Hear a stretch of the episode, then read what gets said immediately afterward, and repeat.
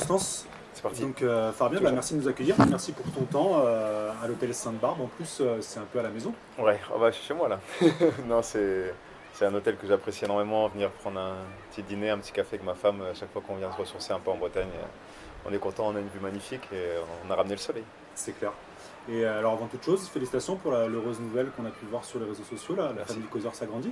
La famille Codor s'agrandit, j'attends un, petit garçon. En plus, Voilà, le choix du, ro- le choix du roi, comme on dit. non, vraiment très, très heureux et vraiment très excité de découvrir euh, euh, commencer une nouvelle histoire avec un, un bébé en plus. Et puis, euh, puis voilà, grandir la famille, c'est toujours un, un plaisir pour tout le monde. ouais, puis en plus, tu auras l'occasion de voir que c'est plus du 2 contre 1, c'est du 2 contre 2 là. Ouais, c'est c'est exactement ça. On m'a dit qu'il y a un énorme changement entre avoir un et avoir, euh, euh, avoir deux. Mais bon, non, j'ai vraiment très hâte. Je prends énormément de plaisir euh, avec ma petite fille et je suis sûr que ça sera de même avec, euh, avec le petit garçon.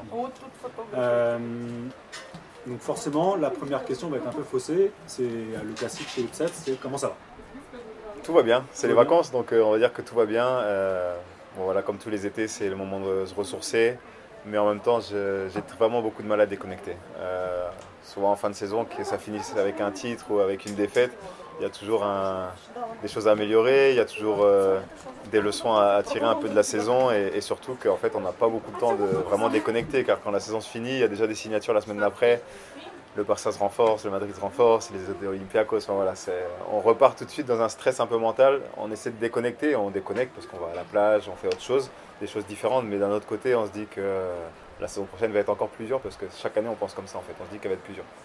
Ok, bah, du coup, on va revenir un petit peu sur celle qui vient de se terminer. Euh, tu as décroché avec le Real une seconde Euroleague.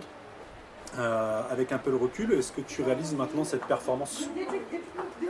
Ouais, je l'ai réalisé. euh, Maintenant, ouais, je l'ai réalisé parce qu'on en a parlé tellement. J'en ai parlé tellement avec des amis et avec la famille là, pendant, bah, pendant ce break que j'ai cet été. En fait, je me dis que c'est incroyable qu'on ait gagné ce titre dans le sens où j'ai toujours pensé depuis le début de la saison qu'on avait une très très bonne équipe, qu'on avait, on avait tout pour gagner. Mais il y a un moment dans la saison où je me suis dit, on n'a pas ce qu'il faut cette année en fait. Euh, je me suis dit qu'on perdait beaucoup de matchs importants. On était très constant dans gagner les matchs, à gagner des matchs, mais chaque match où c'était un adversaire vraiment coriace, vraiment avec qui on jouait euh, quelque chose d'important, on ne gagnait pas. Euh, la Coupe du Roi en plus m'a fait encore plus douter parce que je trouvais que en étant le Real Madrid, avec tout le respect que j'ai pour Malaga, d'ailleurs le coach c'est un très bon ami à moi qui était à mon mariage et, j'étais très content pour lui, mais dans notre sens je me dis en étant le Real Madrid on ne peut pas perdre euh, contre Malaga en demi-finale, sachant qu'il venait de battre le Barça. Quand tu vois le Barça qui se fait sortir, tu dois te dire attention, c'est pas c'est pas euh, un coup de chance, c'est vraiment c'est une équipe très sérieuse. Et euh, il n'y avait rien à faire. Ils nous ont ils sont passés au-dessus de nous en tant qu'intensité, l'adresse, etc. Et il n'y avait rien à dire sur ce match-là. Et ça, ça m'a fait vraiment un peu douter sur savoir si notre équipe cette année, elle était elle avait le potentiel d'aller chercher une Euroleague, d'aller chercher le championnat. Et, j'ai un peu douté à ce moment-là. Euh, ensuite, il s'est passé ben, euh, les playoffs, euh, où on est 0-2 à la maison. Enfin, il y avait beaucoup de choses qui faisaient à dire que euh, notre saison allait peut-être s'écrouler un peu plus tôt que prévu. Et voilà, pour ça que je réalise à quel point c'était incroyable de, revenir, réussir à faire une remontada comme on l'a fait euh, en gagnant deux matchs à Belgrade, le troisième à la maison en perdant de 15 points à la mi-temps, ou 17 je crois que c'était. Plus être derrière contre le Barça en demi et être contre l'Olympiakos à 2 minutes de la fin, ou 3 minutes à moins 7. Ah, c'était un scénario, c'est un scénario de film en fait. Euh, donc évidemment, quand, tu gagnes et que tout sourit euh, à ce point-là, c'est quelque chose d'extraordinaire. J'ai vraiment hâte d'ailleurs de voir le documentaire qu'a préparé le Real parce qu'ils en- ils en ont préparé un. Certainement, ça va donner beaucoup d'émotions, mais voilà, c'est la conclusion, c'est ça, c'est que c'est certainement le titre le plus inespéré de ma carrière. Et tu as parlé de saison compliquée, et, et qu'est-ce qui a été le plus dur pour toi? Parce qu'il y a beaucoup de choses qui ont changé avec l'apport des nouveaux joueurs. Est-ce que c'est ton temps de jeu, euh, ton utilisation? Est-ce que ça a été justement euh, le- la saison du Real Madrid de manière générale? Qu'est-ce qui a été le plus compliqué pour toi cette saison? Euh, le plus compliqué, ça a été pour mon ego cette année. Honnêtement, je suis pas quelqu'un qui a été, euh, qui a toujours mis son ego en avant. Justement, je pense que j'ai toujours été quelqu'un qui, j'ai jamais rien dit, toujours travaillé, resté dans mes routines euh, et essayer de donner le meilleur de moi-même à chaque match. Mais c'est vrai qu'après la saison d'avant où j'avais eu un, très gros impact sur l'équipe, je jouais beaucoup. euh, en fait, j'étais comme un poisson dans l'eau. Euh, cette année, il y a eu euh, des nouveaux joueurs qui sont arrivés. Ça a rajeuni un petit peu le groupe avec Moussa et Sonia. Bon, Moussa, en- en- concrètement, parce que c'est sur mon poste directement. Et c'est vrai que mon temps de jeu a été tronché très rapidement et, j'ai eu un peu du mal à, l'accepter, mais à, ouais, à l'accepter, tu vois, comment on va dire, on va dire à l'accepter. Euh, pas envers lui, mais envers moi-même. Je me suis dit, euh, c'est vrai que j'ai 35 ans, maintenant j'en ai 36, mais à 35 ans, il faut accepter que les petits les plus jeunes arrivent, tu les épaules, tu les aides à avancer. C'est ce qui s'est passé durant la saison, mais c'est vrai qu'au début, je me suis dit, ah, c'est dur quand même de passer d'être euh, titulaire, jouer beaucoup de temps de jeu, et d'un coup, il y a un nouveau qui arrive qui prend ta place. C'est comme ça, c'est le sport, mais c'est vrai que c'est ce qui a été un peu dur, parce que mon temps de jeu était en dents de scie toute la saison. et voilà, je pense que c'est mon ego qui en a pris un peu dessus. Maintenant, je me rappelle d'avoir eu des discussions avec mon agent et tout ça. Est-ce que c'était le moment de partir? Est-ce qu'il fallait vraiment rester au Real Madrid, etc. Mais après, toutes les conclusions ont toujours été les mêmes. C'est mon rêve, c'est de prendre ma retraite en, portant le maillot du Real. Et, euh, c'est encore plus. Bah, quand on a gagné l'Euroleague, je me suis dit, tu ne pouvais pas passer à côté de ça. C'était quelque chose d'exceptionnel. Et en plus d'avoir eu un rôle sur cette finale et d'avoir eu, eu un rôle sur cette Euroleague, Ouais, c'est la cerise sur le gâteau pour euh, une saison qui était un peu euh, mitigée. En fin de compte, je suis très content de la saison, euh, même si derrière on, ne gagne pas la Liga. Je pense que voilà, j'aurais signé les papiers en début de saison pour dire champion d'Europe avec le Real. Complètement. Mais d'ailleurs, justement, tu parles de la finale. Tu as quand même encore une fois mis la cape de super-héros parce que tu as trois tirs ultra clutch, notamment. Hmm. Qu'est-ce qui fait que tu arrives justement dans une situation où ton, jeu va, va pas forcément être idéal, que ton ego en a pris un coup? Comment tu fais pour te conditionner et et, être là parce que sur le match, sur le fil du match, si tu regardes bien, c'est soit toi qui recolle suite à un tir euh, derrière de Slukas ou de Vezenkov, hmm. euh, soit toi qui vas justement en remettre un pour remettre un coup de, un coup de butoir suite à un, jeu en transition du Real. Euh, qu'est-ce qui fait que tu arrives à te conditionner comme ça malgré tout pour être présent? Bah, C'est un peu l'histoire de, ma carrière en fait. là, les gens se rappellent de, bah, évidemment le, ce qui était le plus présent, c'était bah, ce match-là. Mais tout au long de ma carrière, c'était un peu ça. Je me rappelle en tant que joueur à, Cholet, quand on euh, gagne le titre, ou, euh, ou même l'année d'après, on perd en finale contre Nancy. J'avais pas joué, je revenais d'une blessure de 4 mois d'arrêt et j'arrive sur la finale et je mets 16 points. Enfin, j'ai toujours été prêt pour ces moments-là. Euh, je sais pas l'adrénaline qui fait ça, mais j'arrive à, à, me doser, on va dire, entre avoir l'adrénaline au, plus, au maximum mais rester calme euh, et savoir qu'il faut prendre les bons choix à ces moments-là, parce que tu fais un ou deux mauvais choix sur une finale, tu finis sur le banc rapidement par rapport aux rotations du coach, les erreurs, euh, voilà. Donc essayer vraiment, je suis quelqu'un qui fait des routines euh, toute l'année.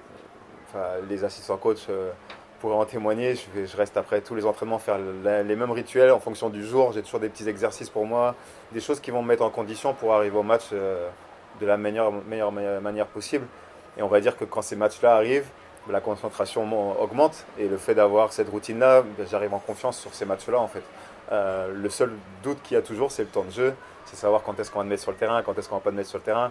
Je vais t'avouer que quand euh, dans le troisième quart-temps, euh, l'Olympiakos s'écarte un peu, ils partent à plus 8, plus 12, et que j'avais été bien en première mi-temps, je me dis qu'est-ce qu'il fait? Est-ce qu'il va me remettre ou pas? Parce que je savais pas en fait, parce que pendant l'année, ça arrivait plusieurs fois que j'ai été bon en première mi-temps et j'ai pas joué en deuxième. Et euh, je me suis dit, bon, à un moment donné, il va, il va, il va quand même m'essayer. Il m'a d'ailleurs mis sur le banc euh, de changement et Nigel Goss met 5 points de rang. Donc il me dit, non, reviens. C'était un bon choix. Il avait de mettre 5 points, c'est tout à fait légitime. Mais c'est vrai que tu as envie de, de, participer, d'avoir un rôle sur ces, sur ces matchs-là. Et c'est vrai que j'ai.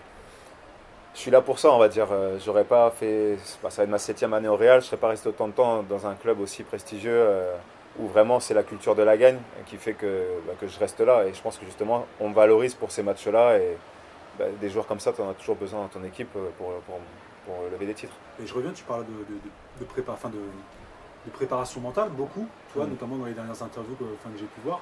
Euh, est-ce que tu parles de routine aussi pour. Euh, est-ce que tu te conditionnes? Est-ce que tu as. Euh, on voit pas mal de joueurs professionnels qui le font, qui se tournent beaucoup vers ça, dans d'autres sports, sport US notamment tout ce qui est préparation mentale, conditioning pour aider le, cerveau aussi à connecter différemment sur ces temps de, fort stress. Est-ce que toi, tu as autre chose que juste la pratique, la pratique, la pratique, les routines comme ça que tu installes Pas vraiment, j'ai pas de préparateur mental, euh, j'en ai jamais eu.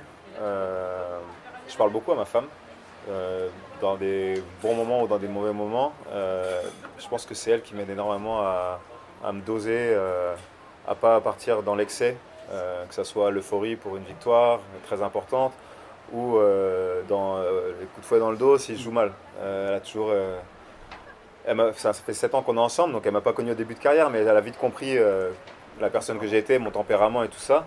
Et c'est vrai que je suis quelqu'un qui est comme ça. J'ai des très hauts et des très bas au niveau mental, et elle, elle m'aide beaucoup à, ce niveau-là. Et, mais non, rien, rien, de spécial, mais vraiment les routines font que moi, je, je, sois calme en fait pour ces, pour ces moments-là. Même si des fois il y a des, après un panier, il y a une célébration où on crie et tout ça. Ça, c'est un truc qui sort sur le moment et juste après, on, redescend. Enfin, ça serait intéressant d'ailleurs de, suivre un peu les joueurs professionnels au niveau, pas seulement du cœur, mais au niveau bah, mental, si c'était possible, de mesurer comment, on monte vraiment sur un super point et derrière on, réussit à se concentrer. Et moi j'admire énormément les joueurs de tennis pour ça. Et je trouve ça tellement dur pour eux d'être tout seuls déjà. Ils ont leur coach mais il n'y a pas vraiment de dialogue pendant le match et ils arrivent de passer à, gagner un set, derrière se faire rouler dessus, se reconcentrer et chaque point est vraiment super important. Et je pense que leur préparation mentale, c'est vraiment l'extrême à ce niveau-là. Et, c'est quelque chose que j'essaie de prendre euh, un peu pour, pour moi me préparer. Maintenant, au jour d'aujourd'hui, c'est quelque chose que, je sens que je maîtrise euh, pour mon sport. Par exemple, je ne maîtrise pas pour autre chose. Mais vraiment, dans mon sport, j'ai cette confiance et, cette plaisance qui fait que j'arrive à, être bien dans ces moments-là. tu parles du sport individuel, du coup, tu estimes aussi que cette confiance en toi, elle vient aussi du collectif qui est autour? Ouais, ça c'est sûr et certain. Euh, c'est pas la même chose de jouer, euh, savoir que tu vas jouer 35 minutes et que ta performance va vraiment influencer le match d'une manière ou d'une autre. moi, au Real, alors je, le dis souvent aussi qu'il n'y a personne qui m'a offert un titre en fait. J'ai pas eu une seule finale où j'ai mal joué, parce que c'est arrivé plein de fois que je joue mal, et qu'on gagne en mm. fait. Je me suis dit on m'a jamais rien offert, il a toujours fallu que je joue bien. Mais par contre pendant la saison il y a plein de fois où euh, je suis passé à côté complètement et j'ai mes coéquipiers qui sont euh, bah, des superstars et qui vont te faire gagner.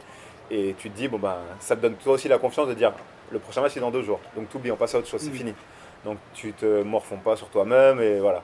Alors que je me rappelle par exemple quand bah, j'étais encore en proie euh, et que je jouais bah, des 30-35 minutes, si je performais pas, l'équipe euh, ça suivit pas quoi. Donc euh, avec tout le respect évidemment que j'ai pour mes anciens coéquipiers, mais c'était un peu comme ça, que ce soit moi ou un autre joueur qui jouait 30-35 minutes. Donc c'est vrai que c'est plus facile. Ça aide d'avoir des gars à côté de toi comme Yul, Rodriguez, Fernandez, Luca Doncic, Capasso, enfin Tavares. C'est des mecs qui te font gagner les matchs. Mais c'est vrai que pour l'instant, sur des finales, euh, pour un bien et pour un mal, parce que ça me fait aussi à moi euh, me mettre en lumière aussi, montrer que quand je joue bien, l'équipe euh, gagne. c'est vrai que c'est pas encore arrivé. et je suis pas sûr que ça arrivera. et justement, tu parles de Sergio, Rudy, Rodriguez et compagnie. Vous avez, vous, avez, fait un pari entre eux pour savoir quel était le plus clutch parce que, parce que très honnêtement, c'est une marque de fabrique. Quand on prend n'importe lequel d'entre vous, c'est vraiment cette, cette, cette, capacité à être clutch dans les moments importants en fait plus que tu es lieu là. C'est vrai C'est... Ça dépend ce que tu veux. Ouais, non. Si on va parler de shoot, ça va être Liul, c'est sûr et certain. Mais j'ai vu euh, par rapport, bah, pas justement son dernier shoot, mais il en a mis tellement. Il en a raté beaucoup. Ça fait 7 ans que je joue avec lui. Je l'ai vu rater plein de shoots en fin de match, etc. Et lui-même te le dira, j'en ai raté beaucoup plus que j'en ai mis. Mais il a jamais peur, il va jamais se cacher pour prendre un shoot. Et ça, c'est pas donné à tout le monde. Il y a plein de joueurs qui euh, voient une euh, trappe arriver ou un trait. Il va faire en sorte, lui, de pousser le ballon pour pouvoir shooter, même déséquilibré il va donner la responsabilité à personne d'autre. Il se dit c'est mon, c'est mon papier, c'est à moi de faire, euh, c'est à moi de prendre ce shoot là. Mais à côté de ça, par contre, j'ai vu euh, bah, Chacho en faisant des passes ou Rudy avec une super défense, une interception ou un rebond te faire gagner le match. Enfin, des trucs vraiment importants. Mais ouais, non, je mettrais quand même Sergi un, petit peu au-dessus parce que il faut avoir des cojones quand même de mettre ces shoots là. Ouais, parce que là, quand il arrive, il a zéro point en finale. C'est son, son, premier panier. Il arrive, il a Mousfal qui est devant lui. Ouais. Et ça fait gagner le match en fait. Et là, tu, le vois dedans ou? Je le vois dedans parce que je le vois dedans, mais genre euh, même pas une demi seconde avant parce que je vais au rebond. Je vais sur le rebond off. Il y a ici qui me bloque, mais je vois l'arc qu'il a pris. Et en fait, c'est un shoot que j'ai tellement de fois rentrer que ça soit l'entraînement ou un match. Et, euh, ouais, moi je vais le dire quand même, mais c'est son shoot en fait. Si vous devez défendre sur Liul, sur le dernier shoot, il va, il va faire un dribble main droite pour prendre le, shoot en déséquilibre. Il est beaucoup plus à l'aise sur ce côté-là que sur le côté gauche. Et ça, je pense que c'était une petite erreur de l'Olympiakos, même s'ils ont, ils ont confié en, en Mustafa de, défendre sur le dernier shoot parce qu'il est très grand et il est mobile. Et on voit sur le. Si Sergi ne lâche pas rapidement la, la bomba, il se fait contrer. Mais il fallait essayer d'envoyer à gauche, je pense. C'est mon avis. Après, euh, ça se trouve, il l'aurait mis aussi, hein, mais je pense que vraiment, c'est un shoot. Il n'a pas on dirait qu'il l'a gêné énormément, mais il n'a pas gêné tant que ça, je pense. Parce que fallait là, il est présent, il a vraiment la main devant, et pourtant la cloche euh, part bien. Mais tu vois que c'est pas un shoot, euh, comment elle rentre et tout ça, et même tu le vois, il finit vite, mais ça, c'est un. Les shooters, on voit quand, time, le timing en fait. Il, le savait. je pense que son dribble n'a pas été déséquilibré. Ah, je pense que c'était ça. Il y a eu beaucoup de comparaisons, une photo de la photo de Jordan qui shoot avec le sien à côté. Bon, c'est évidemment un autre moment, un autre personnage, mais euh, ça a été vraiment c'est le shoot de sa carrière directement. Même s'il en a mis énormément pour gagner des matchs, celui-ci pour gagner une Euroleague, euh, tu peux pas faire mieux. Quoi. Donc pour toi, c'est, ce titre-là en particulier, c'est le plus beau. Pour nous, c'est le plus dur mm. euh, que tu aies pu même avoir toi dans ta carrière. qu'est-ce, qu'il y a de spécial? Qu'est-ce qui en fait le plus beau? Parce que tu l'as dit, je crois, en, commentaire, en réponse à un commentaire à, l'issue du match. Qu'est-ce qui fait que c'est le plus beau? C'est le plus beau parce que, bah, comme je t'ai dit un peu avant, c'est le plus inespéré. C'est, l'histoire en fait. De, en fait, le match 2 qui finit avec la bagarre euh, avec l'équipe, moi j'étais à la maison parce que j'avais pris, j'étais en grippe A, j'étais malade, j'avais 39 de fièvre. J'allais couper la télé parce que j'étais euh, évidemment énervé euh, pour le résultat, pas pour mes coéquipiers, mais pour le résultat. Et puis surtout qu'on venait d'en prendre 20 à la maison devant nos, devant nos fans. Quoi. Et je vois la, bagarre et je dis mais jamais on remonte ça. Là, j'imagine pas comment est le vestiaire derrière, la frustration, les têtes qui regardent le sol. Enfin, je dis jamais on va remonter ça. Et le jour d'après, donc je vais à la salle et tout ça, et je vois évidemment, bah, tout le monde est. Comme si en fait, c'est vraiment. Euh, c'est comme tu avais une gueule de bois, mais sans, sans être sorti, quoi. Mm. Je veux dire, mentalement, tu es effondré. Donc je voyais que tout le monde était vraiment pas bien. Je dis, bon, en plus, il fallait à Belgrade, après une baston, contre avec 16 000 Serbes là-bas qui t'attendent. Bon, ben, on verra bien, quoi. Et en fin de compte, euh, je pense que c'est ce, match, ce match 3 qui est clé dans notre saison. Hein. Le match 3, on perd de 15 points dans le premier quart-temps. Euh, on se dit, bah, tu te dis, bah, c'est bon, ça va en prendre 30. Et tu as des gars qui rentrent en rythme, tu as Nigel William Goss qui rentre en rythme, euh, tu as Moussa qui fait un bon match là-bas, euh, et Sonia qui prend 15 rebonds si je ne me trompe pas, enfin, et Tabares qui est monstrueux. et on vole ce match-là en fait, parce qu'on se dit on est derrière, on fait un match de traînard tout le match, et Goss met un shoot super clutch, un step back à 30 secondes de la fin, je crois, ou 15 secondes de la fin, et 2-1.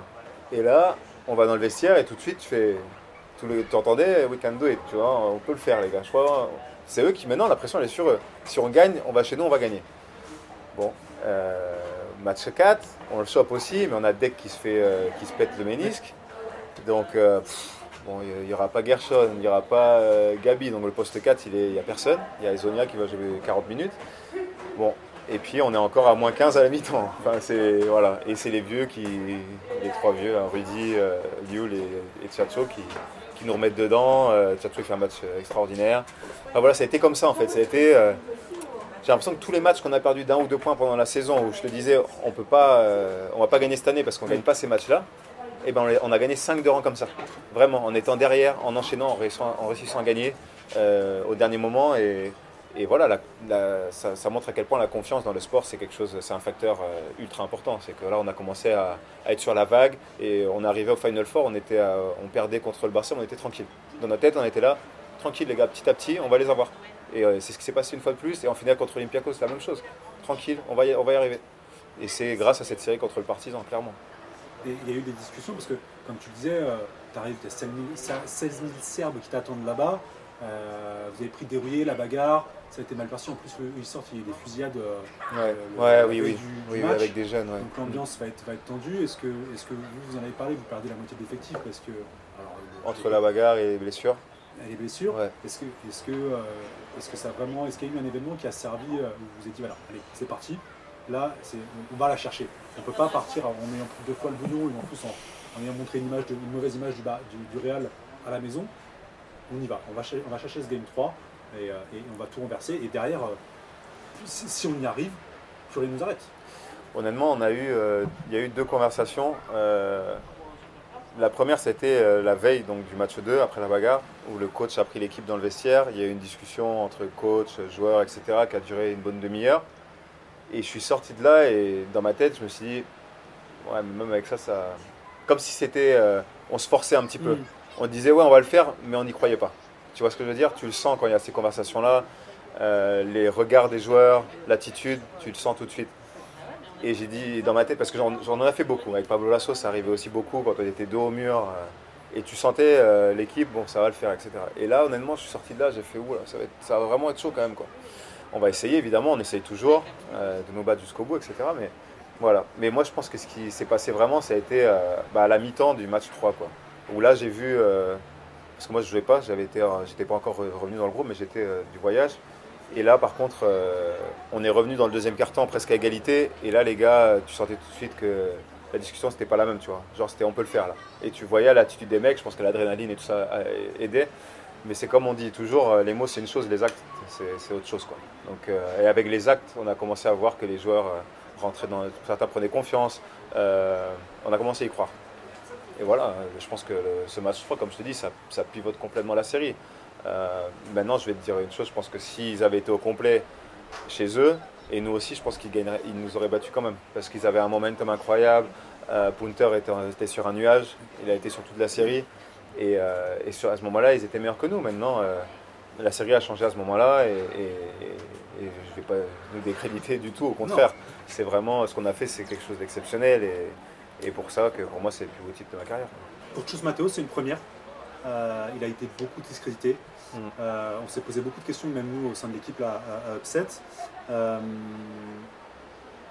toi qui as vu en plus la transition entre Pablo Lasso et lui, est-ce que tu peux nous parler un peu de lui, comment, comment il vous a aidé à traverser notamment cette période de fin de saison, notamment avec la partie du Partisan, tous les playoffs, qui étaient, c'était une première pour lui et il avait, j'ai l'impression, quand même beaucoup de médias contre lui. Mm. Euh, et puis on a vu la, fin de la conférence de fin de, de fin de playoff avec euh, Tavares qui était hyper, euh, avec beaucoup d'émotion.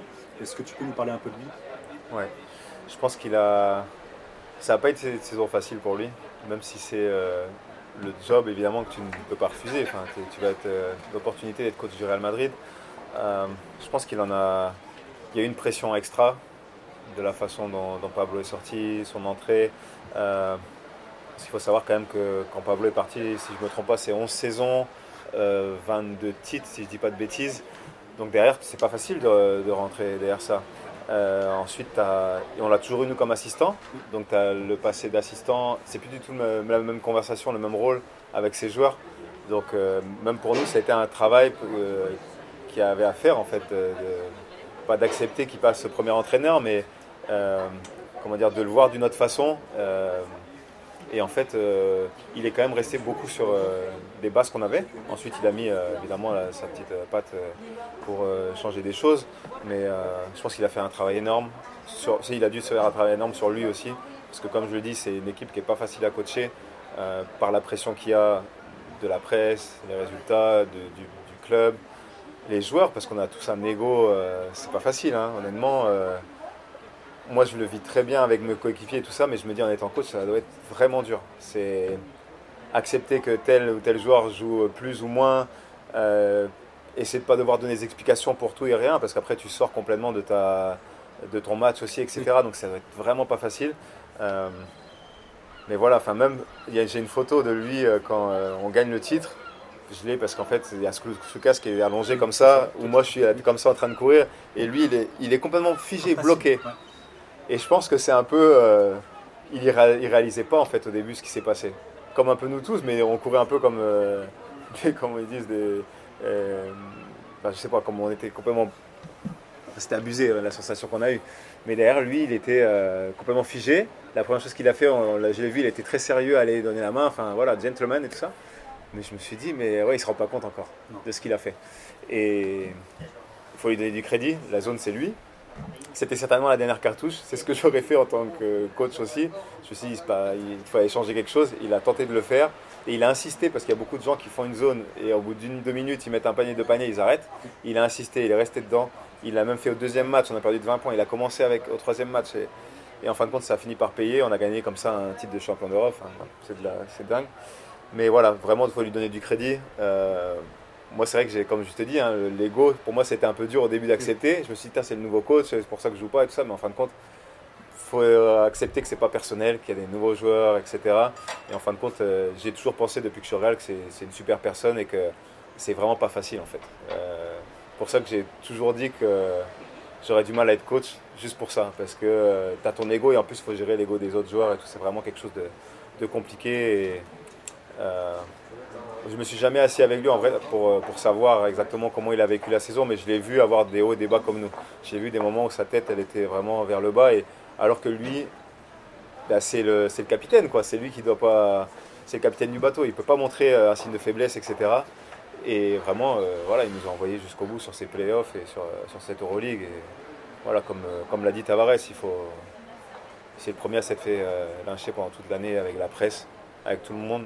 Mais quand vous dites vous, machin, c'est nous aussi. En tant que joueur, à un moment donné, on s'est dit est-ce qu'il peut vraiment nous gérer quoi? Et en fin de compte, il nous a prouvé euh, le contraire et, et, il a gagné énormément de respect euh, envers les joueurs aussi. Ouais, un paquet de bouche auprès de la presse et des différents médias. Ah ouais, là, champion d'Europe, tu peux rien dire. Je me rappelle que Florentino, après le match, il a eu une interview justement en disant que à partir du moment où tu es champion d'Europe, plus personne ne peut rien dire. Tu as gagné le respect, c'est. Voilà, j'ai la, la, coupe. Quoi. Donc tu, là, tu arrives, un euh, nouveau titre avec le Real Madrid. Tu rêvais de jouer pour le Real. Euh, rentrer dans ce club, c'est vraiment intégrer une, famille prestigieuse, enfin une, enseigne prestigieuse. Comment, qu'est-ce que c'est cette culture de la gagne, de l'excellence euh, Comment ça se cultive à Madrid, cette, cette, image qu'on a du club? Je pense que c'est petit à petit en fait. Il y a certains joueurs qui vont. Moi, j'ai appris énormément en arrivant au club des Felipe Reyes. Enfin, il y avait déjà une équipe qui avait déjà gagné déjà, euh, si je ne me trompe pas, c'est 2015, qui gagne à Madrid, qui avait déjà été champion d'Europe. Ils avaient eu pas mal d'échecs avant euh, en finale, ils avaient trébuché plusieurs fois, mais c'est une équipe qui a gagné énormément de titres, que ce soit avec la sélection espagnole ou avec, euh, avec le Real. Donc j'ai énormément, appris de. Donc ça retrouve vraiment Felipe, Rudy, Liul, Jesse Carroll, parce que je défendais sur lui sur tous les entraînements. Donc en fait, quand je suis arrivé, je suis un peu arrivé sur les talons au Real Madrid. Euh, je ne savais pas vraiment quel rôle j'allais avoir. Et pour moi, c'était bah, le rêve de gamin, l'opportunité euh, de ma carrière certainement. Et, je ne voulais pas la laisser passer. Mais en même temps, j'arrivais pas en disant euh, ça va être moi la star. Quoi. Je, veux dire, je voulais juste apporter quelque chose à l'équipe, que ce soit beaucoup de minutes, peu de minutes, que ce soit du scoring, de la défense, enfin quelque chose. Quoi. Donc je suis rentré vraiment avec cette mentalité-là. Et je pense que ouais, la culture de la gagne, c'est une fois que tu as, été entouré de ces gars-là dans les moments durs, en fait, c'est là que tu vois en fait vraiment le, caractère et le tempérament de, champion qu'ils ont. Quoi. Euh, combien de fois j'ai vu euh, bah, après des matchs ou des l'année dernière par exemple, pas cette saison, l'année d'avant mm. avec Pablo, on avait eu un mois catastrophique. On perdait contre tout le monde. Je pense qu'on avait perdu 8 ou 9 matchs de rang, quelque chose qui n'était pas arrivé sur les 11 saisons de coaching de Pablo Lasso au Real. Et Lioul, il doutait pas. Il était là, euh, ah, prochain match, prochain match. Enfin, je le voyais et j'étais là, même là, hein, tu vois, ça faisait déjà 6 ans que je jouais avec lui et, et je me disais, mais il est, il réalise pas que là, on, est vraiment, on joue mal, quoi. On joue mal. Et en fin de compte, non, c'est juste que les mecs, ils continuent, ils continuent, ils continuent. Avec l'Espagne, combien de fois je les ai vus L'année dernière, ils n'étaient pas favoris du tout. Ils arrivent, euh, bah, lui, il n'était pas là, mais avec Rudy et tout ça, mais je dis, tu vois, c'est des mecs, là où ils vont, ça gagne, en fait. Donc c'est vraiment pour moi, évidemment, le club, comme on dit au Real, le club est plus grand que n'importe quel joueur. Luca Doncic est parti, Felipe est parti, Campazzo, enfin moi j'ai vu des gars partir, c'est des superstars en Europe, mais d'ailleurs on a continué à gagner, on a trouvé une autre manière de gagner. Mais il y a une colonne vertébrale de certaines personnes qui sont là dans le club, que ce soit des coachs, des dirigeants ou des, ou des joueurs qui font que tu rentres dans, dans, dans cette équipe avec seulement l'objectif de gagner. Moi, en 7 ans en Real, je ne regarde pas mes stats. Avant, je regardais toujours mes stats parce que je me disais, c'est ce qui va faire que je vais signer quelque part. Mais maintenant que j'ai mis un pied là où je voulais être, maintenant c'est qu'est-ce que je peux faire pour rester. Est-ce que c'est faire des stats? Ça va pas être ça. Parce qu'en fait, le Real, il n'a pas besoin de toi pour faire des stats. Il y a tellement de gars qui sont là pour, euh, pour faire plein de choses. En fait, ce qu'il faut, c'est que tu sois prêt. Prêt pour euh, aider l'équipe d'une manière ou d'une autre. Et euh, aujourd'hui, je peux me considérer comme un joueur qui, quand quelqu'un arrive au Real, il se tourne vers moi pour me demander ce qu'il faut faire et comment on en arrive à, à gagner, en fait, tout simplement. L'année dernière, quand Moussa est arrivé, on a eu beaucoup de conversations. c'est un gars qui est qui a un talent incroyable, il a fini même dans le meilleur 5 de l'Euroleague, mais il lui manque encore des choses pour vraiment faire gagner son équipe euh, sur, sur les gros gros matchs. Et ça, il l'apprend et, il va l'être, j'ai aucun doute là-dessus. Mais personne n'arrive en, en, étant euh, déjà prêt à, ça, et je pense que ça, on l'apprend à chaque fois en rentrant dans ce club. Euh, du coup, le Real, c'est un peu être maître ou grand maître sur Overwatch. Euh, c'est le petit rapport aux jeux vidéo. Euh, tu as, débloqué pas mal de trophées déjà avec ce club. Est-ce que malgré tout, il t'en reste en tête? Est-ce qu'il y a des choses que tu veux encore accomplir avec le Real? Il reste une année de contrat. Moi, je repars en fait avec l'idée qu'il y a 4 trophées à gagner. Hein. Donc, c'est en fait, je ne veux pas utiliser le terme c'est une année de plus parce que ça sonne comme si ouais, ça va le faire et comme ça. c'est jour après jour, recommencer les mêmes routines. Enfin, même, tu vois, pendant l'été, euh, ma femme peut le dire, j'ai pas arrêté en fait. J'ai pas, je touche pas au ballon de basket de l'été presque, mais je fais de la muscu tous les jours ou je fais du yoga, je fais des trucs qui vont faire en sorte que je reste euh, in shape et, être prêt pour recommencer la, saison. Mais c'est vrai que je suis bien. Là, pour l'instant, euh, je suis bien en vacances, mais d'un autre côté, si demain on devait reprendre, là, c'est bon, je peux reprendre maintenant. Ça y est, je suis je suis prêt, quoi. Je suis prêt à reprendre. Mais non, ça, va être une année encore. Euh, bah, la Super Copa, qui est un trophée pour plein de gens, ouais, c'est le trophée de la pré-saison. Mais non, moi, je veux le gagner. Je veux l'avoir chez moi dans ma, dans ma vitrine, quoi. Et euh, le Relique, par exemple, je me dis toujours, il n'y a pas d'autres Français qu'on a trois.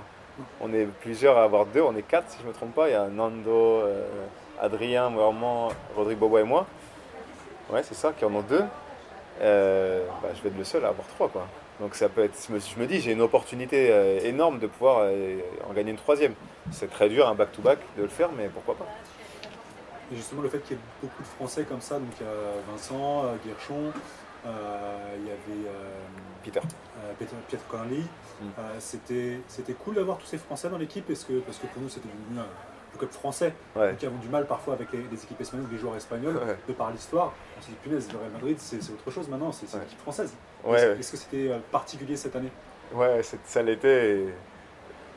Les collègues espagnols pourraient en témoigner, ils nous appelaient la mafia française tout le temps. Après, c'est vrai, des fois, on se disait, on se sentait à moitié mal parce qu'on était euh, à table, on se mettait toujours tous les quatre, euh, parce qu'on parlait, on parle fort et il y a toujours des débats qui vont sur la table. À un moment, donné, on se disait est-ce qu'on va faire une chaîne YouTube ou un truc comme ça? Parce qu'on sortait des débats et on restait deux heures à table. Hein. Les gars, ils partaient, on restait parler pendant deux heures, mais sur tout et rien. On a passé des super moments ensemble. Euh, on a d'ailleurs toujours notre petite chat avec WhatsApp. Et c'est vrai que bon, euh, Peter a signé à Monaco maintenant, tu vois, mais on va rester euh, en contact évidemment. Mais c'est. C'est vrai que c'est bien de pouvoir partager ça entre, entre compatriotes. On avait Thomas l'année d'avant aussi. Donc ouais, pouvoir gagner cette Euroleague là avec Gershon, euh, d'abord on est voisins, on a acheté des maisons, on est voisins, on est dans le même quartier tous les trois, donc euh, tout le temps faire des soirées jeux ensemble, s'inviter pour les anniversaires euh, des enfants et tout ça. Donc on a vraiment créé une bonne communion entre nous et, voilà pourvu que ça dure. Quoi. Pourvu que ça dure parce que tu en es à, plus de 400 matchs, 400 matchs sous la cette blanche. ton père disait qu'il n'aurait jamais imaginé que tu puisses y faire carrière et que tu passes tant d'années. Mon père, ah, je vais te couper, je suis désolé. Mon père, quand. Euh, il a pas aimé que je dise ça, mais c'est tant pis pour lui. Euh, quand je sors de Bamberg, donc euh, il y a maintenant 7 ans, j'ai une offre hyper alléchante du Bayern de Munich. On venait de les battre en demi-finale, j'avais été MVP des playoffs là-bas. Et il m'avait fait une, offre de 3 ans très alléchante au niveau argent, etc. Et mon père a toujours aimé la discipline de l'Allemagne. Quand on est allé là-bas, il, il, avait adoré à Bamberg, etc., la bouffe et tout. Euh, et du coup, euh, il y a l'offre du Real qui tombe, de deux ans. Et il m'avait poussé à aller à, Munich. Il voulait que j'aille à Munich. Il me disait, ouais, mais attends, au Real, il y a, il y a euh, Jesse Carroll, il y a Rudy Fernandez, il y a Lioul, est-ce que, est que, tu vas jouer, quoi? Et je lui ai dit, je dis, mais je sais pas, c'est peut-être l'opportunité de ma vie, quoi. Et je lui ai dit comme ça, hein. je lui ai dit, tu verras, je vais faire mon trou. Honnêtement, au fond de moi, je me disais, je, vais le faire, parce que j'ai toujours réussi à le faire, sans être non plus euh, trop confiant, tu vois. Euh, mais je me suis dit, ah, pourquoi pas et en fin de compte, au jour d'aujourd'hui, bah, il dit ça, il dit qu'il aurait jamais imaginé, mais sur le moment, il voulait m'envoyer à Munich. Hein. Faut pas oublier ça. mais aujourd'hui, non, c'est, le plus fier de tous. Et, euh, il a été présent pour la plupart des titres et tout. Donc, donc forcément, par rapport à ça, si tu pouvais, tu n'aurais rien à dire au jeune Fabien Causeur qui à l'époque fait ce choix de partir à Madrid. tu regrettes pas du tout Non, pas avec, euh, pas avec 11 euh, titres. J'ai 11 titres en, en 6 ans là-bas. Enfin, impossible. Deux Euroleague, enfin, justement, je me rappelle de partager avec mes parents. Euh, parce qu'on a toujours regardé tous les matchs, que ce soit basket Pro A. le moins qu'on regardait, c'était la NBA. On regardait la Pro A, l'Euroleague, basket féminin. Enfin, avec mes parents, c'était basket, basket, basket tout le temps. Et je me rappelle de regarder les playoffs, finale Euroleague. Moi, c'était mon rêve. Je me suis dit, non, je vais jamais arriver, mais mon rêve, c'est de pouvoir un jour euh, jouer contre ces gars-là. Quoi. Après, tu fais un, bas, un pas, euh, tu joues contre le premier match à Cholet contre Juan Carlos Navarro. Enfin, quoi, des trucs. sur le moment, c'était waouh. D'ailleurs, j'avais pas été bon parce que j'avais été tellement intimidé de jouer contre un gars de, comme Juan Carlos. Enfin, c'était énorme. Et euh, j'ai fini par jouer énormément de fois contre lui, contre des Spanoulis, contre des Lioul, contre et avec. Enfin, et au jour d'aujourd'hui, il y a plein de gens qui me disent que je suis une des légendes du Real Madrid, enfin, dans le basket. C'est énorme, quoi, tu vois, c'est quelque chose d'incroyable. Justement, enfin, j'ai beaucoup fait de choix euh, dans ma carrière qui ont été plus tournés vers euh, où je me voyais plutôt que le côté financier. J'aurais pu gagner plus d'argent dans ma carrière, mais, mais le prestige pour moi, c'est euh, de pouvoir m'associer à, à, être un gagnant, avoir des titres, et, que ça, personne ne pourra jamais de l'enlever, quoi veux dire, l'argent, il arrive. Évidemment, on ne va pas se dire c'est un business. Hein. Mm. Avant tout, il y, a des, il y a des fois, il y a des offres qui sont dures à refuser. Mais quand ça a été. qu'on pouvait quand même regarder à côté, j'ai jamais douté à aller vers, vers là où je pensais que mon développement et, et là où j'allais être le plus heureux, tout simplement. voilà, je me suis toujours tourné vers ça par rapport à cette expérience madrilène, quel est le, meilleur conseil que tu as pu recevoir ou, en tout cas, quelle est la personne qui a pu être la plus positive durant toutes ces années euh, par rapport à ton développement C'est une super question. Il y a eu plein de choses. Il y a eu plein de choses, mais je pense qu'à mon arrivée, euh, Gustavo Ayon, que d'ailleurs je n'ai pas mentionné, mais c'est pareil, une légende du Real, euh, le deuxième match qu'on joue, c'est à Bilbao. Et en fait, euh, c'était un super passeur. En fait, c'était notre deuxième meneur sur le terrain. Souvent, quand il y avait des trappes, on lui donnait la balle et c'est lui qui distribuait à droite à gauche, etc. Et je me rappelle qu'à un moment donné, je lui donnais une coupe au lieu de rester dans le corner. Donc en fait, il a fait une passe aveugle, il a balancé au public. Sur le temps mort, on s'est embrouillé parce qu'il est venu m'embrouiller. Et c'est vrai que moi, je me laisse pas marcher sur les pieds si je pense que j'ai pas fait une erreur. Donc on s'est un peu embrouillé. Et en fin de compte, euh, sur ce moment-là, on ne s'est plus parlé pendant le match, etc. Et euh, l'entraînement d'après, il est venu me prendre par comme ça. Il me dit Fabien et tout, on t'a on t'a ramené parce que tu es, un super joueur. Il me dit soit toi-même et tout ça. Euh, il me dit écoute, l'autre jour, euh, je suis désolé pour ce qui s'est passé, etc. Et en fin de compte, à partir de là, on a, créé une super relation en tant que partenaire, en tant que Camille. Euh, et, lui, il m'a toujours pris sous le bras, me dire pendant les matchs écoute, c'est pour ça que tu es là, c'est pour ça qu'on a besoin de toi maintenant. Et, moi, tu me dis ça. Vas-y, c'est parti, quoi. on y va. Des fois, hein, c'est juste une tape sur la fesse, mm. une tape dans le dos que tu as besoin d'un coéquipier ou d'un coach pour faire que ton match il va changer. Et c'est vrai que ce genre de choses, moi, m'a vraiment aidé. Euh, euh, mais d'ailleurs, Tchous, en tant qu'assistant, plusieurs fois est venu me voir. Il m'a dit Fab, on a besoin de toi, là, tu nous as sorti de ces situations combien de fois et tout. Et c'est vrai que je me suis toujours sorti important quand l'équipe jouait pas bien et que j'étais sur le banc, je me suis dit, bon là, je vais rentrer et je vais changer le truc, quoi. Euh, sans être prétentieux, mais c'est un peu ce que j'ai toujours fait. Et, voilà, je pense que c'est des conseils comme ça. ou sinon, bah, la chambre que j'ai partagée avec Lucas Doncic l'année où j'étais avec lui, j'ai appris énormément d'un gamin de 18 ans. Quoi. Alors que tu penses qu'à. Moi j'avais 30, 31 et lui en avait 18, mais on parlait énormément de basket, etc. Et je pense que le gamin en savait plus que moi à 18 ans, alors qu'il avait joué 10 ben, fois moins de matchs que moi. Quoi. C'est juste que c'était euh, assez un génie. Quoi. Mais pas juste sur son talent, c'est la façon qu'il voyait le basket. C'est qu'il disait non, non, mais là, si à ce moment-là il sort, là, il faut que tu regardes à l'opposé il a raison, il avait raison le gamin. C'est des choses comme ça qui ont fait que bah, je me suis amélioré en tant que joueur, tout simplement. Alors on va, va peut-être pas passer sur l'équipe de France, même si j'imagine que tu suis un peu euh, la compétition. Qu'est-ce que tu penses de la formation à la française? Euh, Alors on sait que vous avez fait avec les U18, euh, vous faites le doublé Euroleague cette année. Mm. et là l'Espagne encore. Alors remis chez les filles des U20 qui ont perdu là il y a quelques jours. Oui. Qu'est-ce qui fait que euh, peut-être par rapport à une, formation française où on va peut-être privilégier des qualités athlétiques et, peut-être en Espagne on est plus sur une culture, un, ouais. basket. Qu'est-ce que tu penses aujourd'hui de la, de, la préparation à la française, en quelque sorte? Enfin, on a énormément de joueurs. Euh, je pense que même l'Espagne, on est jaloux. Hein. Euh, à chaque fois que chaque année, il y a toujours un nouveau joueur, deux nouveaux joueurs qui arrivent en Espagne. Euh, et, Rudy Fernandez, qui en fait ne suit pas spécialement les autres championnats, surtout il fait mais vient d'où lui? Parce qu'il voit les highlights et il se dit, il voit le gars jouer, dunk, euh, shoot, vraiment très bon. Et il se dit mais vient d'où encore lui? Enfin je me rappelle la première année que Rodrigue était arrivé Beaubois à Vitoria. Euh, il y avait eu Banjassi qui était à, qui était à Andorre. Enfin des mecs super athlétiques qui, qui, qui, ont fait des bonnes saisons en Espagne et tout ça. Il dit mais combien de joueurs vous avez? Je dis ouais il y en a plein. Hein. Il y en a plein, et, moi je pense qu'il y en a plein qui ne sont pas exploités. Du fait qu'il euh, y ait beaucoup d'Américains euh, qui, soient, euh, qui en France et qui prennent le temps de jeu de jeunes qui devraient pouvoir bah, exploser en France. Après, je pense que c'est pour ça que beaucoup de joueurs après s'expatrient parce qu'ils n'ont pas spécialement le temps de jeu désiré en France et dès qu'ils ont l'opportunité, ils partent, que ce soit en NBA ou en Europe. Il y a côté financier, que je comprends tout à fait, moi c'est ce qui s'est passé. Euh, j'ai voulu connaître le championnat espagnol, mais c'est vrai que l'argent suivait aussi, donc voilà, j'ai pas réfléchi à deux fois en, sortant de Cholet à partir à l'étranger. Euh, mais je pense que l'un ramènera à l'autre, et surtout qu'au jour d'aujourd'hui, on a des équipes comme Lasvel, comme Monaco, qui ont, euh, qui, ont de l'argent, qui peuvent garder ces, joueurs-là, ou faire revenir des joueurs comme j'ai vu là, Timothée Louaou qui va revenir.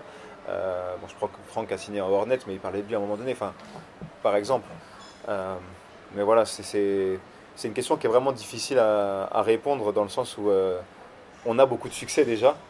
Euh, mais je pense que oui, on est plus tourné beaucoup plus vers la NBA que l'Espagne, qui est plus tourné, comme tu dis, dans la formation, beaucoup plus les jeux de passe, les, appuis, euh, moins vers le côté athlétique, on va dire, beaucoup plus technique, que ce soit individuellement et collectivement. Il y a beaucoup plus de jeux de, de passes en Espagne. Quand je regarde jouer par exemple l'équipe du Real, ils ont déjà des systèmes de pro. Moi je me rappelle qu'en Espoir, on avait des systèmes, mais c'était pas aussi léché que, que eux quand je les vois jouer à mon âge, euh, on n'était pas aussi bon tout Vous avez, vous avez une, euh, une, entente avec eux, enfin vous communiquez, vous vous ouais. régulièrement ensemble, il y, a un, il y, a un, groupe euh, élargi on va dire avec les, les 20 Exactement, surtout en pré-saison. cette année peut-être un peu moins parce qu'il y en a beaucoup, on n'a pas tant que ça de joueurs à la Coupe du Monde, mais l'année dernière on avait presque tout le monde qui était ou en championnat d'Europe, championnat Amérique latine, etc. Donc on avait presque personne. Et en fin de compte on a six, jeunes qui sont montés avec nous c'était hyper intéressant et, on a tous halluciné. Bah, D'ailleurs, Peter qui était avec moi pendant la pré-saison, on disait mais ces gamins ils sont prêts à être pros.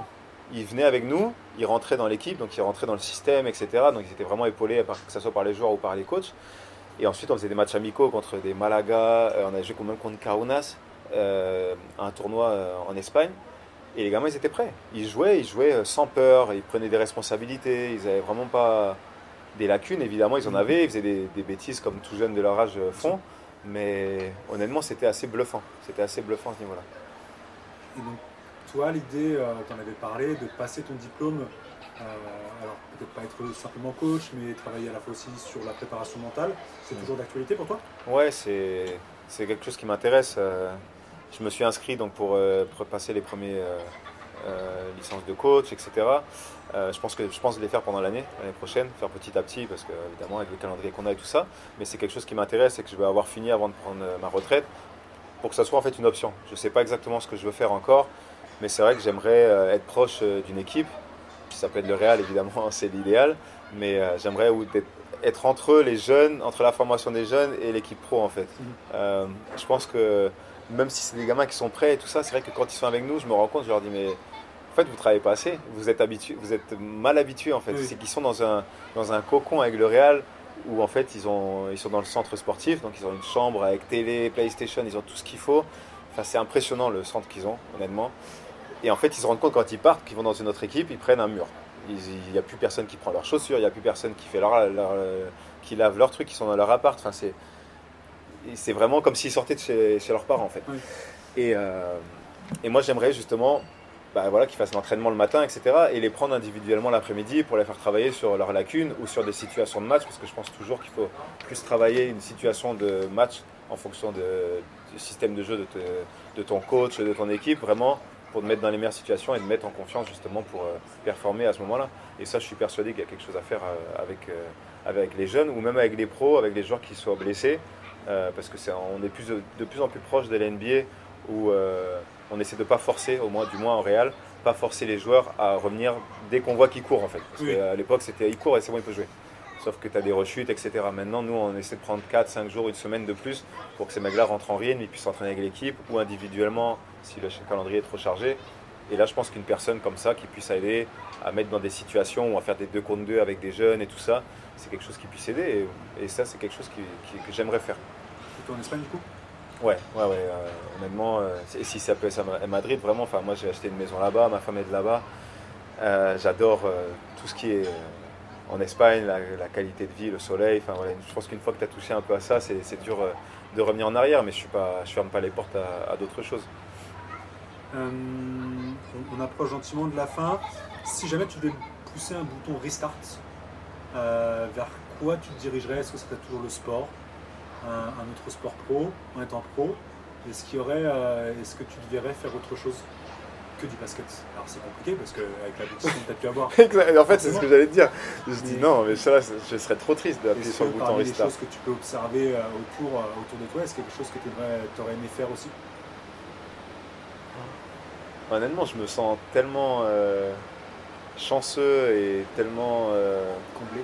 Comblé, ouais, comme tu dis, par évidemment, il y a beaucoup de travail, beaucoup de sacrifices derrière tout ça, mais c'est vrai que d'un côté, je suis loin de ma famille, je les vois pas souvent et tout ça, mais en fait, je pourrais pas. Euh... Enfin, si, évidemment, on peut toujours appuyer sur le bouton et partir ailleurs, mais en fait, il n'y a, rien qui me colle plus à la peau que, ce que j'ai fait. Euh, peut-être allez, je vais, si, je vais te dire un truc quand même.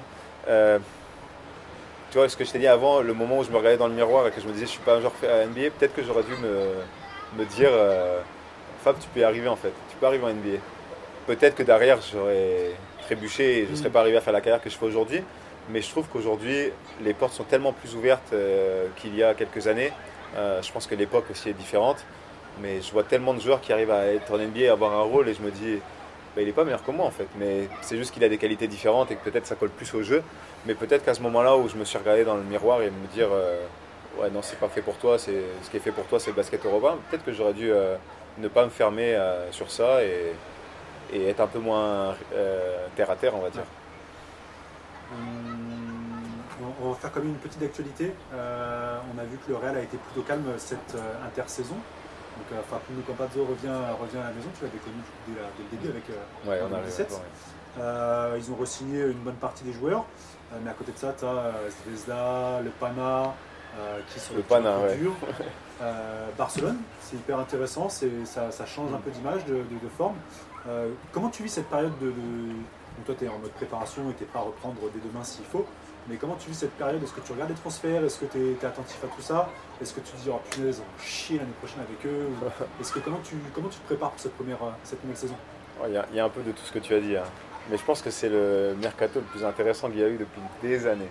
Et ma femme, elle me le dit, hein, parce que ma femme, avant, elle ne suivait pas du tout le basket. Je l'ai rencontrée, elle n'avait jamais vu un match de basket. Et, euh, et cet été, en fait, bah, elle regarde Instagram et tout ça, et elle suit évidemment Euroleague, Eurohoops, etc. D'ailleurs, elle me suit aussi. Euh, et, elle m'a dit, mais attends, mais cette année, c'est, ce qui se passe cet été, c'est on sort les popcorn, quoi. Je veux dire, Slukas au Pana, euh, Mirotic qui part à Milan. il s'est passé énormément de choses pendant, euh, pendant l'été. Donc évidemment, oui, on a, on a tout suivi. et comme tu dis, on sait qu'on contre certaines équipes. Mais j'ai, toujours, par exemple, le Pana, j'attends de voir. Même si l'effectif est... Il va falloir que ça clique. C'est beaucoup de changements en, en, en, une année. Je pense que ça colle un peu à la peau aux, propriétaires de faire un changement comme ça. Mais voilà, après c'est des joueurs avec beaucoup d'expérience, il y a des joueurs qui ont gagné là-dedans, euh, casse par exemple. Euh, mais ouais, j'attends de voir, j'attends de voir. Euh, je pense que la continuité dans une équipe c'est quelque chose qui est primordial pour les résultats. Je pense que l'un va avec l'autre. Maintenant, ça va aussi dépendre euh, bah, du coaching, par exemple. Je sais que quand Obradovic est arrivé au Fener, il y a tout de suite eu du résultat. Euh, mais euh, il n'y a qu'un Obradovic en Europe. Donc bon, à voir. Ça va être intéressant. Ça va être une saison bah, comme l'année dernière. L'année dernière, je pense que ça a été la saison la plus intéressante qu'il y a en Euroleague. Jusqu'au dernier match de saison régulière, on ne savait pas qui était en playoff, on ne savait pas qui allait se croiser. C'était super intéressant. Je me rappelle qu'à un moment donné, on était 5 ex en premier, à Noël, je crois, vers là. Enfin, ça n'avait jamais été aussi long. Et, et ouais, non, on a hâte. On a hâte, même si on sait qu'il y a des kilomètres qui sont passés, donc il euh, va falloir lancer la machine. J'ai mes potes, ils me disent tous les ans pareil. Ils me disent, ouais, de toute façon, toi, on te parle en, en, décembre, janvier, non? Parce que toujours, il faut un peu de temps avant de se mettre en route. Mais euh, ouais, hyper intéressant. Évidemment, je suis tout. Je suis, euh, je suis accro au basket. C'est pour ça qu'à l'après-carrière, je ne me vois pas non plus faire quelque chose loin du basket. Et surtout que je pense que j'ai beaucoup de choses à partager. à la prochaine génération, que ce soit la prochaine génération ou des gens qui, qui, sont déjà dans le milieu. Enfin, voilà je pense que j'ai quelque chose euh, à partager et j'aime parler de basket, donc euh, c'est quelque chose qui me plaît. Et le play-in du coup? Pour, contre, pas d'avis? Joker? En fait, je trouve que c'est pas, je sais pas si c'est la bonne année, dans le sens où cette année justement, on a, on a vu qu'il n'y avait pas spécialement besoin, tellement la, la, compétition est, serrée en fait. Autant NBA, quand ils ont fait ça la première fois, je me suis dit c'est n'importe quoi et en fin de compte j'aime, j'aime le concept, mais je pense que euh, il y a plus de 30 matchs pour euh, faire un classement. Je pense que j'ai toujours pensé que ça suffit, mais je peux le comprendre pour l'intérêt euh, des médias, l'intérêt des fans. Je veux dire, aujourd'hui, tu es fan de basket, euh, tu en as pour, pour, ton argent, quoi. Je veux dire, mais en tant que joueur, je sais pas. Je suis, je, ouais, je suis pas spécialement pour pour l'instant. Mm. On a presque fini. alors, on aime les challenges, nous, chez The Upset. et on était ultra content du coup de t'avoir avec nous. Et ça a été un peu. Ça a été compliqué. Euh, pas de ton point de vue, mais c'est parce qu'il y a des joueurs qui sont plus ou moins accessibles, il y a des clubs qui répondent euh, plus ou moins. D'ailleurs, pour la petite anecdote, le Real Madrid rappelle des petits gens comme nous. Euh, et ça, c'est incroyable, ça a été une, expérience incroyable. Ils ont toujours pris le temps, enfin, c'est pour ça qu'on voulait le faire aussi, c'est mettre en avant cette, cette richesse de, club. Hmm. si tu voulais en apprendre plus sur quelqu'un, alors on ne veut pas de 06, on ne veut pas de contact directement, vers qui on devrait se tourner? Joueur français, joueur. Euh, si on veut en savoir sur moi. Pour nous, pour aller interroger le, prochain, la prochaine interview qu'on pourrait faire, ah. vers qui tu voudrais qu'on aille euh, vers qui Que ce soit français ou étranger. Peu importe. On aime les challenges. T'aimes les challenges? Et je bah. pense que ça, ça peut plaire hein, aux Français. Allez. Bah, Rudy Fernandez. Ça, serait, incroyable. Ça serait énorme, dans le sens où euh, bah, c'est euh, devenu un petit canard en France, on va pas se mentir. Je veux dire, il est mal aimé par rapport à, tout ce qui s'est passé avec l'équipe nationale. Mais je pense que si il va prendre sa retraite l'année prochaine, tout ce qu'il a vécu, tout ce qu'il a gagné, enfin à chaque fois que je gagne un titre, il y a toujours quelqu'un sur Twitter qui met euh, causeur euh, champion d'Espagne, 3 Liga, 2 de Corée. Donc tu te dis putain j'en ai gagné un paquet quand même. Et t'as l'autre qui arrive, il met Rudy Fernandez en dessous, ça fait une ligne chaque truc. je crois que tu as 10, 10 Super Copa, 10 Copa del Rey, enfin 3 Euroleague, champion du monde deux fois. C'est impressionnant. Et, ça s'est joué à pas grand chose qui remplissent là-bas aux États-Unis. C'est vrai. Quand ils sortent des JO là, de, niveau des Américains, même peut-être même au-dessus. Ouais, ouais, ouais. Euh, quand, il y a la finale, tu veux dire aux JO, ouais, ouais, c'est ça. Ouais, il était. Ah, c'est. C'est un compétiteur comme personne en fait. C'est ça en fait qu'il faut savoir sur Rudy, c'est que tous les gestes, tous les trucs un peu sales ou quand il regarde le gars, quand même s'il est par terre, c'est de la compétition. Rudy, c'est euh, c'est pas le gars, c'est pas c'est pas un super bosseur, c'est pas ce gars-là. C'est quand il arrive sur le terrain, il vient mordre en fait. Et ça, c'est quelque chose qu'il faut, il faut admirer aussi euh, mm. de, ces joueurs-là. Euh, autant tous les gens qu'il déteste aujourd'hui, il l'aurait dans son équipe, il l'admirerait. Il dirait, il fait des trucs sales, mais on gagne. Donc, il faut avoir un gars comme ça dans ton équipe. Et honnêtement, à côté de ça, moi, je peux dire que des bonnes choses de Rudy en tant que personne. Il m'a laissé sa maison à Mallorca pendant une semaine avec ma femme. Enfin, c'est quelqu'un de super généreux, c'est un super papa. Enfin, c'est une super personne, mais c'est vrai que mais je peux comprendre. J'ai mm. été avec l'équipe de France à jouer contre lui et, et détester aussi. Mais je pense que c'est quelqu'un qui pourrait apprendre beaucoup de choses. Après, si c'est pas faisable, si c'est pas faisable et ah, qu'il n'est pas atteignable sur un Français. Euh... Attends, laisse-moi réfléchir. Je ne vais, pas dire Tony. Ah, mais j'irai sur Nando. Nando, ça peut être super intéressant aussi. C'est quelqu'un qui est, qui est calme, euh, il peut paraître renfermé, mais en fin de compte, il sait énormément de choses. Et voilà, basket européen, Nando. Euh, c'est ça. Hein, moi, j'ai toujours. Euh, c'est le joueur. D'ailleurs, cette année, on a fini le match et je lui ai demandé son maillot. J'ai dit Nando, passe-moi ton maillot. Il sait certainement, certainement pas pourquoi, mais c'est parce que c'est le genre de gars, certainement le français qui a fait, qui m'a motivé à travailler en fait. J'ai toujours été je serai toujours un, un ou deux ou trois pas derrière lui mais c'est le gars qui m'a fait élever mon niveau de jeu à chaque fois. Et, je suis persuadé qu'il sait que quand je joue contre lui, je suis super motivé parce qu'à chaque fois, j'essaie de bien jouer contre lui parce que c'est un gars qui me motive. Et, et voilà, quoi, ouais, Nando, ça peut être super intéressant. Super. Euh, ça sera peut-être plus simple que Rudy quand même. Euh, allez, la dernière, c'est la tradition chez nous. Tu dois composer un 5 majeur en t'incluant dedans.